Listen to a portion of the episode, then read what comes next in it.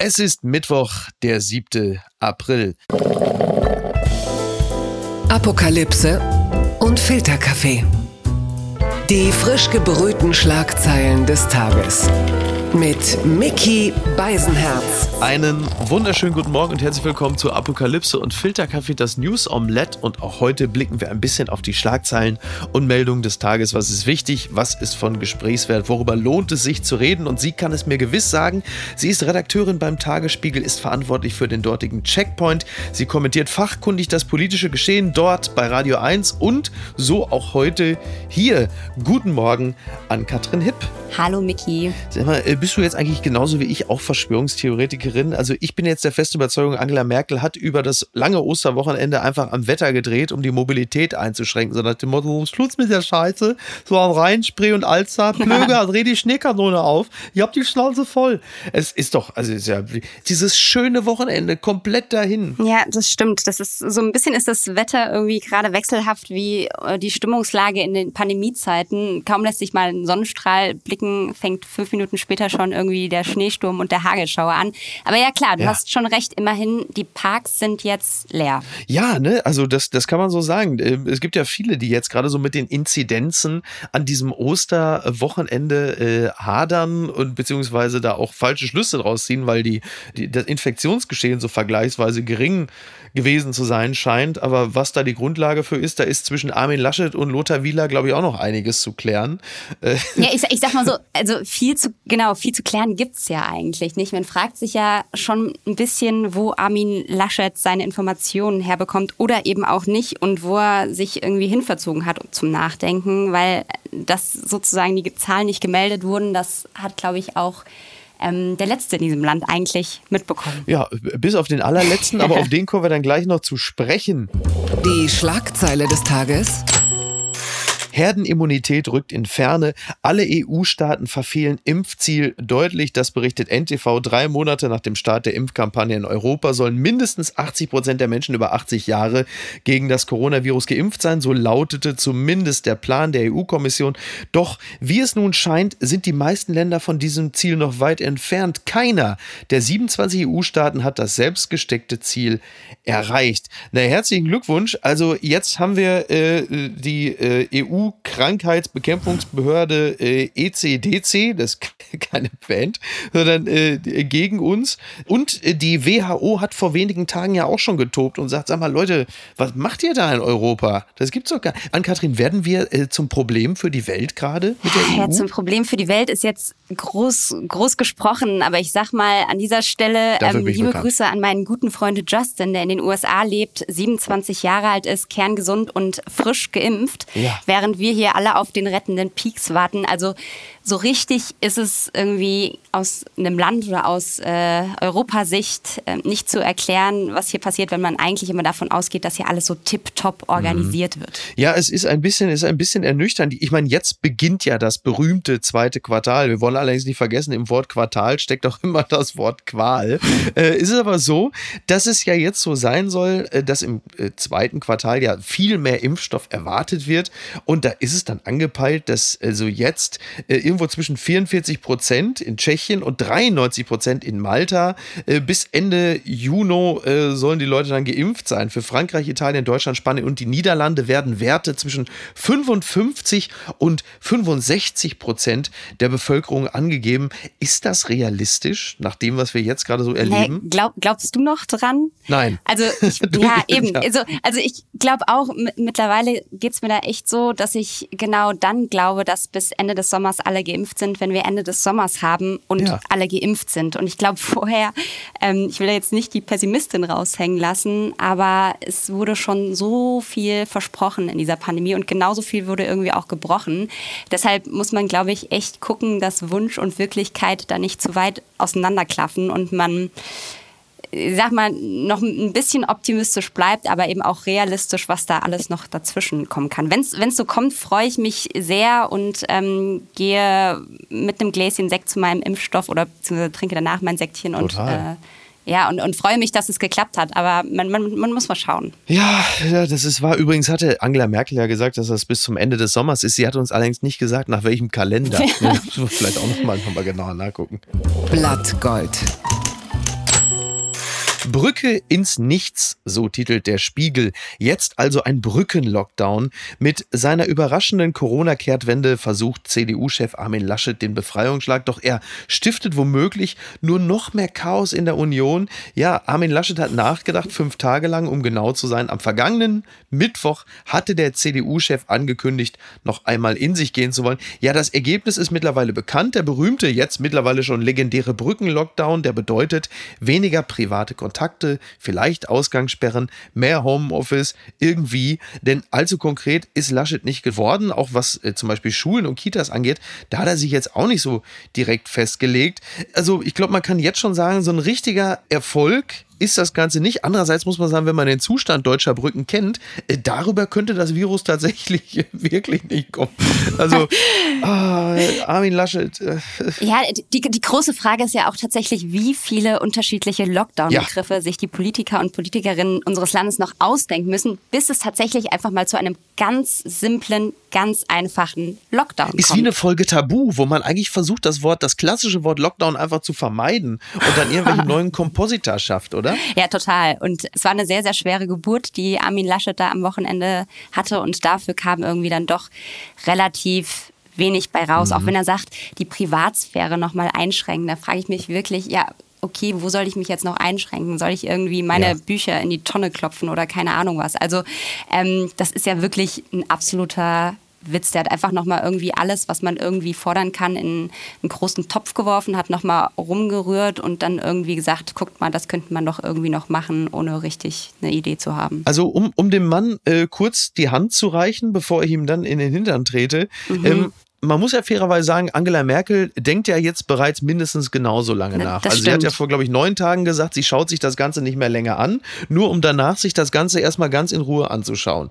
Da hat ja Armin Laschet immerhin mit seiner Äußerung, die ja ganz klar in Richtung jetzt aber dann vielleicht doch Lockdown äh, geht, ja auch eine gewisse geistige naja, es ist ein geistiger Handbremsendriff, denn Armin Laschet war bislang ja eigentlich immer eher so der Lockerer.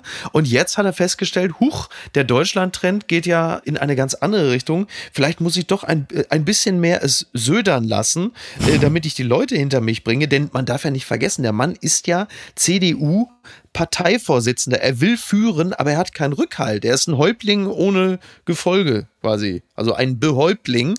Und ist es nicht eigentlich eher ein strategischer Move, um innerhalb der Union sich da auch mal wieder in die Position des Führenden zu bringen? Geht es da womöglich gar nicht so sehr um Infektionsschutz? Also möglich wäre das natürlich. Und es ist natürlich schon, wie du sagst, ähm, relativ traurig, dass man fast davon ausgehen muss, dass ein Ministerpräsident und wie du sagst, Parteichef einer ehemaligen ähm, Volkspartei, dass der mehr darauf achtet, was eigentlich gerade das Volk will, als vorher vielleicht auch einfach mal auf die Wissenschaft zu hören, was ja durchaus auch eine Option ja, gewesen ja. wäre. Ich glaube, ähm, klar, kann gut sein, dass er versucht, da sich jetzt nochmal irgendwie an Angela Merkel ranzupirschen und da irgendwie auf ihre Linie zu kommen, weil er durchaus ja gemerkt mhm. hat, dass das irgendwie sonst nicht funktioniert. Ich glaube aber auch, dass die diese Strategie nicht funktioniert, weil es natürlich völlig unglaubwürdig ist. Und dieser Mann, man merkt das ja. auch irgendwie in jedem oder in allen Auftritten, die er hat, der hat einfach wirklich keinen Plan. Der redet einfach irgendwas. Und ich muss sagen, ich habe wirklich fast sowas wie Mitleid mittlerweile ja. für ihn, weil er sich demontiert sich einfach so krass selbst. Und ich glaube wirklich, wenn man anfängt mit einem Politiker Mitleid zu haben, dann ist er politisch eigentlich schon tot. Er ist der Kanzler der Einfalt. Ne? So, und äh, eigentlich war ja was anderes geplant. Ich habe auch gesagt, er ist ein bisschen wie Autofahrer mit Sommerreifen Anfang dieser Woche. Ihm fehlt es an Profil und jetzt hat er es selber auch gemerkt und denkt jetzt, ach, ich muss da mal was. Aber äh, es ist schwer. Interessant ist natürlich der, der ewige äh, gar nicht so stille Widersacher Markus Söder war ja gestern Abend bei Markus Lanz mhm. und äh, Markus Lanz hatte ja mehrfach versucht, jetzt noch so gewisse Södereien aus dem äh, bayerischen Ministerpräsidenten rauszuquetschen. Das ist ihm äh, nicht so wirklich gelungen. Eine Sache fand ich trotzdem bemerkenswert und zwar hatte Markus Söder erzählt, dass Armin Laschet ihm vor der Landsendung eine SMS geschickt hätte. So, eine Information, die mhm. Markus Söder theoretisch ja auch hätte verschweigen können. Ja, das hat er bestimmt einfach mal so nett rausgeplaudert, weil er sagen wollte, hey, der Armin und ich, wir sind eigentlich noch total dicke. Also ich glaube da nicht, dass der das jetzt irgendwie aus irgendwelchen strategischen Gründen gemacht Meinst hat. du? Ach, der Markus Witter, der würde das doch nicht sagen, um ihn noch weiter zu diffamieren. Sowas würde er doch niemals tun. Nein, also oh. klar, ich meine, ob er ihn jetzt direkt irgendwie mit äh, absolutem Messer da irgendwie in die Scheiße reitet oder ob er einfach das so subtil macht. Ähm, ich sag mal, Armin Laschet hat in den letzten Tagen so viele Patzer gehabt, da muss, muss man gar nicht mehr den Finger in die Wunde tief bohren. Ich glaube, ich glaube, Söder lässt das Messer einfach irgendwo im Raum liegen und geht fest davon aus, dass Laschet ja, schon selber da reinrennen wird. Hm. Aber es ist jetzt ja so, der, ähm, Armin Laschet wollte ja diese Ministerpräsidentinnenkonferenz vorziehen und da haben ja jetzt nun mehrere ähm, Länder gesagt, speziell die SPD-geführten, lass mal gut sein, wir haben es damit gar nicht so eilig. Olaf Scholz wiederum als immerhin ja Vizekanzler hat auch gesagt, pass mal auf, mein Freund, das ist ja nett, dass du die MPK vorziehen willst, aber setz doch erstmal in deinem Bundesland das, was da ist, äh, erstmal konsequent um. Das sollte für den Anfang ja erstmal reichen. Und Tobias Hans äh, von der Union seinerseits hat gesagt, ey, ich habe gerade erst am Dienstag das Saarland geöffnet. Ich mache doch jetzt nicht hier deinen komischen Handbremsen-Lockdown äh, mit. Also, puh, das sind jetzt auch nicht die besten Voraussetzungen, auch im Sinne der härteren Gangart, die sich ja in Deutschland viele wünschen. Stichwort Stichwort äh, harter Lockdown jetzt. Ja, total. Und ich glaube auch, wir werden, also diese die Debatte, harter Lockdown oder nicht, die haben wir jetzt eigentlich ja schon so ungefähr seit einem Jahr. Und immer wieder heißt es irgendwie, naja, noch ein bisschen und noch ein bisschen da mhm. schärfen und dann, dann sind die schlimmen Wochen überstanden und dann wird es wirklich wieder gut.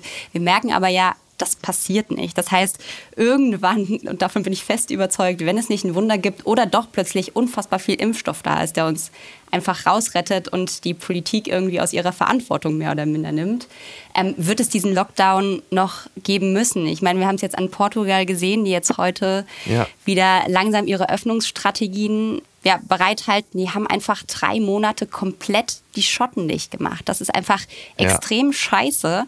Aber man kann das aber dann. Drei Monate ist auch echt hart. Es ne? ist also wirklich hart. Aber was haben wir? Wir haben jetzt irgendwie seit anderthalb Jahren fast, okay, noch nicht ganz, aber seit einem Jahr haben wir ein ständiges Auf und Ab, wo man sich auf nichts freuen, auf nichts hoffen kann, weil man weiß, selbst wenn irgendwelche Lockerungen beschlossen werden, werden die wahrscheinlich drei Tage später zurückgenommen.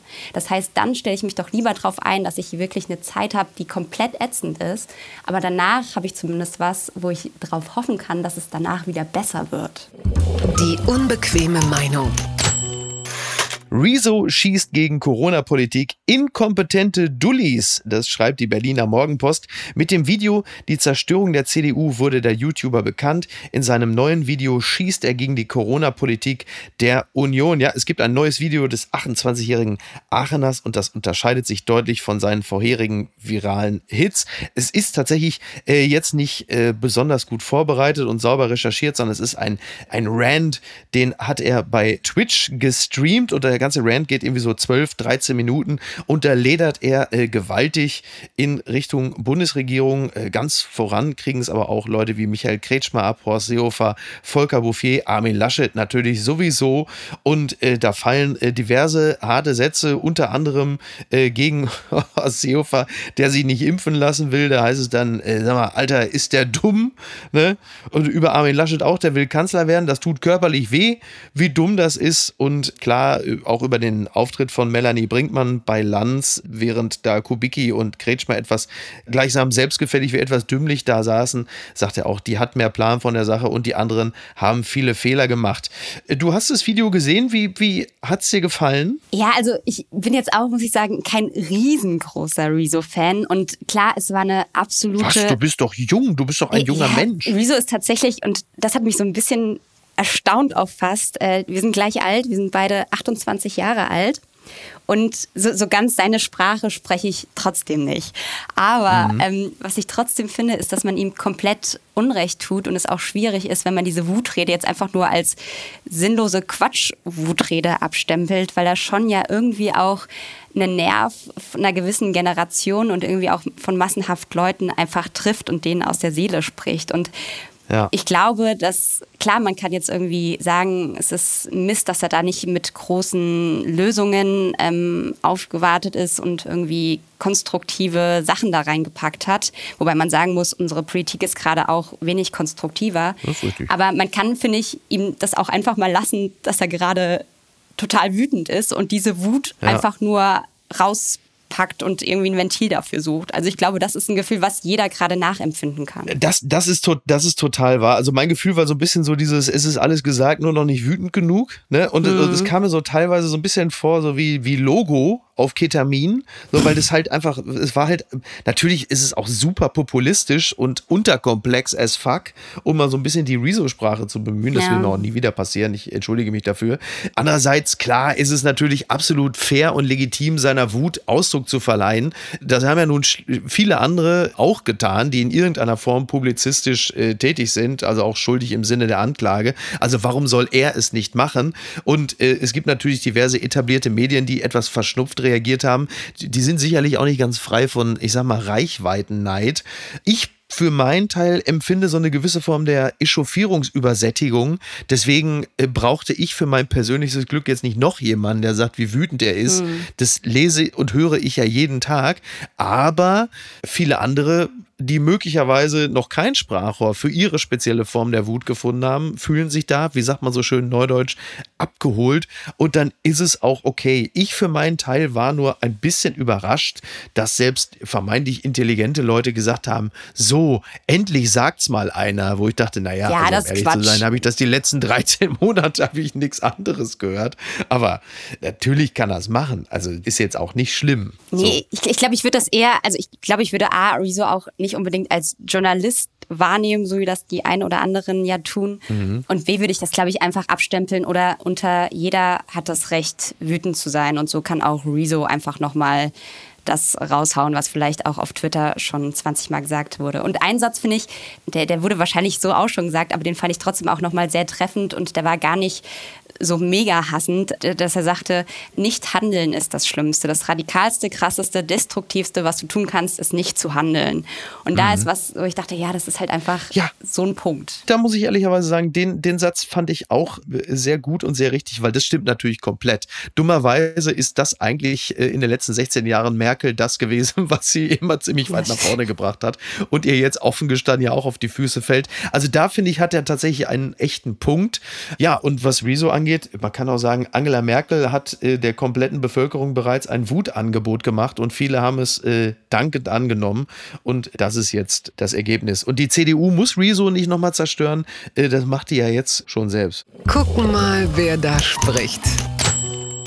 Angebote an Erdogan, schreibt die süddeutsche EU-Kommissionspräsidentin von der Leyen und Ratspräsident Michel, stellen der Türkei bei ihrem Besuch in Ankara eine stärkere Zusammenarbeit in der Wirtschaft und bei der Migration in Aussicht.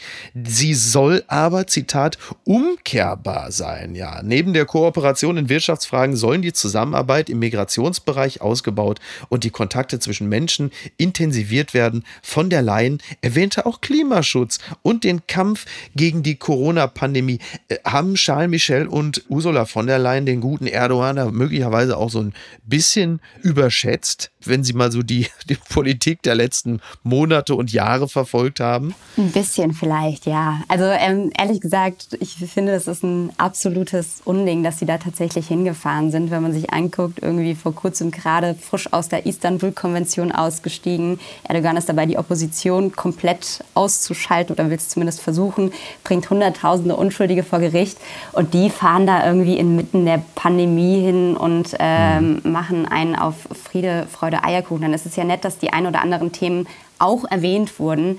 Aber es ist natürlich ein krasses Symbolding, dass sie da ähm, einfach hinfahren. Hast du das Video gesehen, wo Ursula... Ja, genau, ja beschreib, beschreib's gerne, beschreib's gerne. Ja, also im, im, Prinzip sind die dann da zu dritt reingegangen und es sind natürlich die Bilder, die Erdogan dann da auch gerne sieht. Also die beiden höchsten Repräsentanten der EU in diesem prunkvollen Saal stehen da, machen schön Fotos mit ihm. Und ähm, dann passierte es irgendwie, dass äh, sich die beiden Herren dann auf die güldenen Chefsessel setzten und Ursula von der Leyen einfach nur daneben stand und irgendwie so ein bisschen, man hört so ein leichtes Ähm in die Kamera. Ja. Und ja. dann irgendwie auf diesem Sofa Platz nahm. Und es war einfach so ein so ein Symbolbild irgendwie für diese komplett absurde Situation. Und ich dachte mir in dem Moment nur, Mann, sag doch, sag doch mehr als mhm. mm, weil dieses M ja. bringt, bringt, uns irgendwie auch nicht weiter. Jeder sieht, was das für ein, für ein Mist ist, der da passiert. Und ja. sie setzt sich halt still auf dieses Sofa und fängt die Gespräche an. Andererseits, was willst du natürlich auch von einem erwarten, der gerade eben äh, die äh, Istanbul-Konvention äh, quasi abgehakt hat, dass der jetzt nicht sagt, pass mal auf, wir müssen uns mal um die Frau hier auch freundlich kümmern, ist eigentlich gar nicht. Ich fand das Bild interessant, weil Ursula von der Leyen saß da auch so ein bisschen wie die EU, äh, die England und den USA beim Impfen zuguckt, so stellvertretend. das war so auch so ein bisschen abseits auf der Couch. Ähm, ja, ganz bitter. Und äh, dass man jetzt natürlich da nach, nach Ankara fährt, also ich meine, Erdogan ist so weit von europäischen Standards entfernt wie Deutschland Deutschland von der Durchimpfung. Und äh, jetzt, was soll, also was will man denn? Ich meine, die Türkei musste auch in den Jahren, wo es ein bisschen besser mit Erdogan lief, hatte immer diese berühmte Moorrübe EU-Beitritt oder privilegierte Partnerschaft vor der Nase. Äh, und jetzt kommt man damit wieder um die Ecke. Warum sagt man nicht einfach irgendwann, pass mal auf, äh, unter diesen Voraussetzungen müssen wir uns hier überhaupt nicht hinsetzen. Zumal muss man auch, auch ehrlicherweise sagen, Viktor Orban und Fidesz, die sind ja schon der Gradmesser dafür, äh, wie sehr man für eine Wirtschaftsgemeinschaft bereit ist, moralische Standards zu reißen. Da brauche ich doch nicht auch noch Erdogan und die Türkei vorbei, oder? Ja, ich meine, es ist natürlich, gibt es da irgendwie politische, strategische Verbindungen, die da über Jahre irgendwie bestanden haben, sei es jetzt irgendwie um, um die Gasvorkommen oder auch um die Geflüchteten, wobei man sagen muss, äh, da hat Erdogan jetzt auch nicht irgendwie die größtollste Arbeit geleistet. Aber ich verstehe es ehrlich gesagt auch nicht, warum man da immer wieder mit diesem Mörchen, wie du sagst, äh, warum man das immer wieder vor die Nase hält. Weil ich glaube einfach, mindestens mal unter diesem Präsidenten wird es einen Wandel, ich bin jetzt keine Türkei-Expertin, aber ich glaube, es wird diesen Wandel, den man sich da erhofft, nicht geben. Dieser Präsident wird, wird sich nicht, nicht besser, an die, ne? genau, der wird sich nicht an die demokratischen Spielregeln halten. Ich habe irgendwann mal ein Interview mit Dennis Yücel ähm, geführt und der sagte mhm. auch, das ist halt eigentlich so eine Art Mafia-Boss. Ne? Also der, der hat sich da irgendwie jetzt was aufgebaut, was er mit aller Macht versucht zu verteidigen. Und natürlich dieses, dieses ganze Feindeln gegen, gegen das Außen stärkt ihn ja auch weiter innen. Genau. Das heißt, der fährt dann eine relativ clevere Strategie aus seiner Sicht. Ähm, aber für jegliche Menschenrechte, demokratischen Rechte ist das natürlich mehr als fatal. Was ist denn da schiefgelaufen? Ähm, ja, äh, äh Piers Morgan versus äh, Meghan Markle. Ann-Kathrin, ist das ein Thema, das dich ähm, berührt? Das ist ehrlich gesagt so ein Thema, was für mich eigentlich auf die prominent ignoriert Liste ähm, kommt, weil ich diesem wild rumhassenden Mann echt ungern eine Plattform geben würde. Also vielleicht kann ich an dieser Stelle ja von meinem Vetorecht Gebrauch machen und vorschlagen, dass wir die ja. Zeit für andere Menschen und Themen nutzen, oder? Ja, äh, äh, völlig in Ordnung. Speziell die Frauen haben hier in diesem Podcast häufiger schon von ihrem Vetorecht äh, Gebrauch gemacht oder mir den äh, Schweigefuchs gezeigt. Da soll in diesem Falle äh, dann auch so sein. Ähm, wir bleiben allerdings im Bereich der fragilen Männlichkeit. Ich komme also noch mal rein. Okay. Was ist denn da schiefgelaufen? hiphop.de schreibt, Farid Bang will Dieter Bohlen einen Distrack schreiben. Ja, meine Damen und Herren, Sie trinken nicht. Es ist genau das, was ich gerade gesagt habe. Farid Bang hat sich gewohnt humorvoll, okay, in den Beef der deutschen Showtitanen Dieter Bohlen und Thomas Gottschalk eingeklinkt. Seit Tagen sticheln die beiden Fernsehgrößen öffentlich gegeneinander. Ja, ich sage ja auch schon Big Trouble in Impfgruppe 1. Der Banger Musikboss sieht sich dabei augenscheinlich eher im Lager von Dieter Bohlen. Dem hat er jetzt ein Angebot gemacht. Er schrieb dann irgendwie bei, bei Instagram Instagram sinngemäß Dieter Bohlen, falls du das hier gerade siehst und du wirst das mit Sicherheit sehen. Ich biete dir eine Sache an, um das junge Publikum komplett für dich zu gewinnen. Ich schreibe dir einen Distrack für den Thomas Gottschalk. ja, nee, also dass das Farid Beng sich Dieter Bohlen irgendwie nahe fühlt, passt ja auch, weil Bohlen steht ja auch, sag mal, eher für äh, intellektuelle Barrierefreiheit. Also da haben sich schon die richtigen gefunden. Wäre das für in der Modern Talking jetzt statt äh, Kollege? Oh, oh Gott.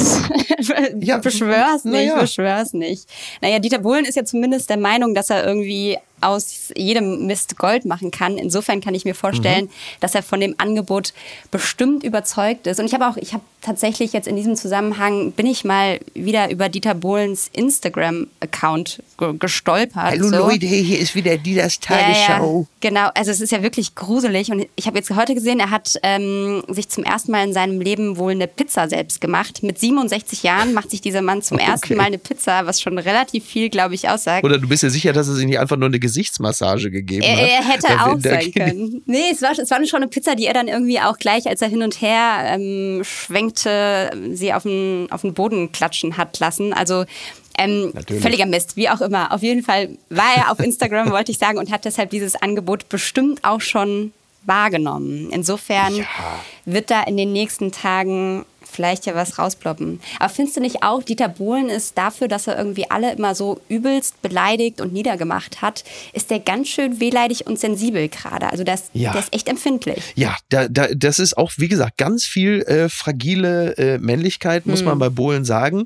Ja, ja, der ist, äh, wie, wie sagte Ijoma Mangold jetzt gerade noch in diesem wunderbaren äh, Podcast, äh, die sogenannte Gegenwart, dass bei Dieter Bohlen ja auch mal besonders zum Tragen kommt, dass das mangelnde kulturelle Kapital immer ausgeglichen ausgeglichen wurde bei ihm äh, durch das reichlich vorhandene ähm, monetäre Kapital. Mhm. Und jetzt bricht natürlich dann auch noch die Fernsehpräsenz weg und das tut ihm äh, bitter weh. Deswegen ist er natürlich schon mal sehr glücklich darüber, dass er so viele Instagram-Follower hat, die diesen, äh, wie gesagt, dieses niedrigschwellige Angebot gerne annehmen. Mhm. Und ja, jetzt wird man es halt sehen. Ich glaube, das tut ihm wirklich weh, dass RTL ihm da den Stecker gezogen hat. So ein bisschen wie bei Twitter und Trump. Mhm. Und äh, ich glaube, der wird das machen mit Farid Farid Bang. Er, er, fühlt sich ja auch immer zu jungen Leuten hingezogen und äh, das würde ja passen. Und ganz ehrlich, also nachdem Bushido mit Karel Gott gerappt hat, Cool Savage im Stangelwirt posiert und Capital Bra eine eigene Pizza kreiert, äh, ist Deutschrap sowieso toter als tot. Äh, den kann auch selbst, selbst Biontech kann äh, den Deutschrap nicht mehr wiederbeleben. Also aber das ist ja schon betreutes Rappen, was da passiert. Oh, da schätzt jetzt aber auch schon viel über einen Kamm, oder? Also ich ja. bin jetzt ehrlich gesagt nicht die absolute ähm, nicht der absolute Rap-Fan, aber ich, ich würde don, doch schon auch mal eine Lanze dafür brechen, dass es noch guten deutschen Rap gibt. Aber jetzt nicht unbedingt von denjenigen, die ich nicht gerade von denen, die du Wobei genannt Capital hast. Bra, er freut sich ja, ich weiß nicht, bei Capital Bra bin ich noch nicht, bin ich noch nicht so ganz äh, durch mit dem Thema. Ich habe mich noch nie so richtig in den, in den reingehört. Ich muss ja zugeben, dass ich schon mal bei ein, zwei Haftbefehl-Songs schon mal zumindest mal äh, so die Beats eigentlich ganz gut fand. Aber ich als Jahrgang 77 komme natürlich äh, aus einer ganz anderen Hip-Hop-Ecke. Meine Heroen sind äh, alle schon in den 90ern erschossen worden. Oh, oh Gott. Ja. Aber war, war ja, deine ja. Zeit nicht auch noch so Fanta 4 und so? Ja. Hat das nicht noch mit reingezählt? Schon, oder? Ja, ja, schon. Wobei, ähm, da kannst du auch mal sehen, wie alt ich bin. Äh, die Leute, zu denen ich früher dann noch so weite Hosen angezogen habe, die erfinden jetzt Kontaktnachverfolgungs-Apps für die Bundesregierung. Papala Paparazzi. Kim Kardashian, plötzlich Milliardärin, jubelt die Gala. Zwei erfolgreiche Firmen, Werbeeinnahmen und Reality-TV. Kim Kardashian ist mittlerweile Milliardärin, wie Forbes errechnet hat. Laut Forbes soll ihr Wert von 780 Millionen US-Dollar im Oktober 2020 mittlerweile auf eine Milliarde US-Dollar äh, gestiegen sein. Das ist toll. Und man dachte, Bezos sei der einzige Arsch, der in der Pandemie einen finanziellen Schub macht. Jetzt also auch Kim Kardashian. Ist es eigentlich so, dass Forbes auch einfach gerne mal so ein bisschen bisschen Glamour haben will? Rechnen die sich das schön? Oder wie kann das sein, dass die jetzt alle plötzlich äh, Milliardäre sind? Kylie Jenner ja auch schon. Wirft Kosmetik so viel ab, dass sie plötzlich alle Milliardärinnen sind? Äh, und was mache ich eigentlich noch hier mit diesem scheiß Podcast? Ne? das ist eine gute Frage. Was, was machen wir eigentlich falsch?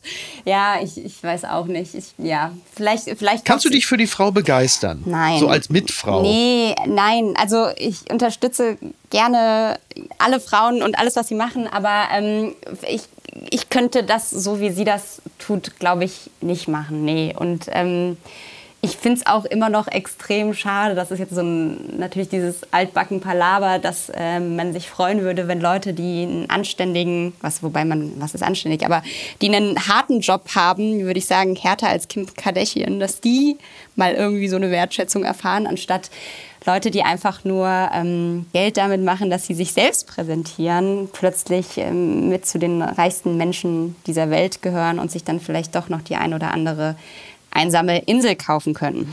Das stimmt, ja, da hast du völlig recht. Das, jetzt bin ich, jetzt bin ich deprimiert. Jetzt muss ich. Jetzt, jetzt müssen jetzt wir uns einfach an die, an die Insel träumen, quasi so perspektivisch ja, einfach vorstellen. Ich kann mich ja, ich kann mich ja nicht, ich kann mich ja nicht auf eine Insel träumen, weil wenn ich auf die Insel fliege, dann bin ich ja eins, bin ich eins von diesen Mallorca-Schweinen. Deshalb sollst du ja nur träumen. Du sollst ja nur träumen. Ach so, du sollst okay. nicht hinfliegen. Ja, Und was schreibt eigentlich die Bild?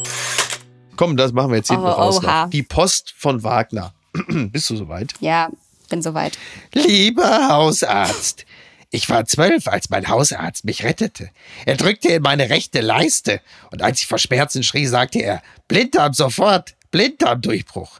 Hausärzte erkennen echten Schmerz. Hausärzte sind unsere Engel des Lebens. Sie füllen den Puls. Sie klopfen den Rücken ab, wenn man hustet. Sie reden mit dir, wenn du schlecht schläfst. Sie hören dein Herz, überprüfen deine Blutwerte, sie fragen, ob du glücklich bist, sie fragen nach deiner Seele. Es gibt keinen Menschen, der mehr von einem anderen weiß als der Hausarzt. Endlich dürfen Hausärzte gegen Covid-19 impfen. Endlich dürfen die Engel unseres Lebens ran. Herzlichst, Ihr Franz Josef Wagner. Du siehst also, ähm, das spirituelle Osterwochenende endet für manche etwas später als. Äh Heiligen Hausärzte. ja, ja. Hast du einen guten Hausarzt? Ich habe gar keinen Hausarzt. Ja. Da bin ich auch so ein typischer Mann, der Mitte 40 einfach noch sowas gar nicht hat und dann aber ein Jahr später einfach verstirbt, weil er keine einzige Vorsorgeuntersuchung mitgemacht hat. Vielleicht ist es dann jetzt an der Zeit, einen, einen besonders tollen zu suchen. Ja, ich stehe ja in engem Kontakt zum Bergdoktor. Vielleicht äh, hat er in den acht Staffeln, in denen er, äh, in denen er praktiziert hat, da auch schon mal ein bisschen was gelernt. Also Hans Siegel, wenn du uns jetzt hörst und er hört uns, ähm, ich komme die Tage mal vorbei. Aber auch ja. nur, wenn er dir gut, gut zuredet und all deine Sorgen kennen wird. Ach, das weiß er doch. Wir, wir stehen ja in, wir, wir stehen ja in WhatsApp-Sprachnachrichtenkontakt. Der weiß alles über mich. Ne? Mehr als mir lieb ist. Tipptopp. Ann-Kathrin, ich danke dir sehr. Ja, und wenn du magst, komm doch gerne wieder. Sehr gerne. Es war eine wunderschöne Abwechslung an diesem Morgen. Wunderbar, das freut mich sehr. Dann bleibe ich dir gewogen, höre dich äh, demnächst, wahrscheinlich nächste Woche wieder als Kommentatorin bei Radio 1.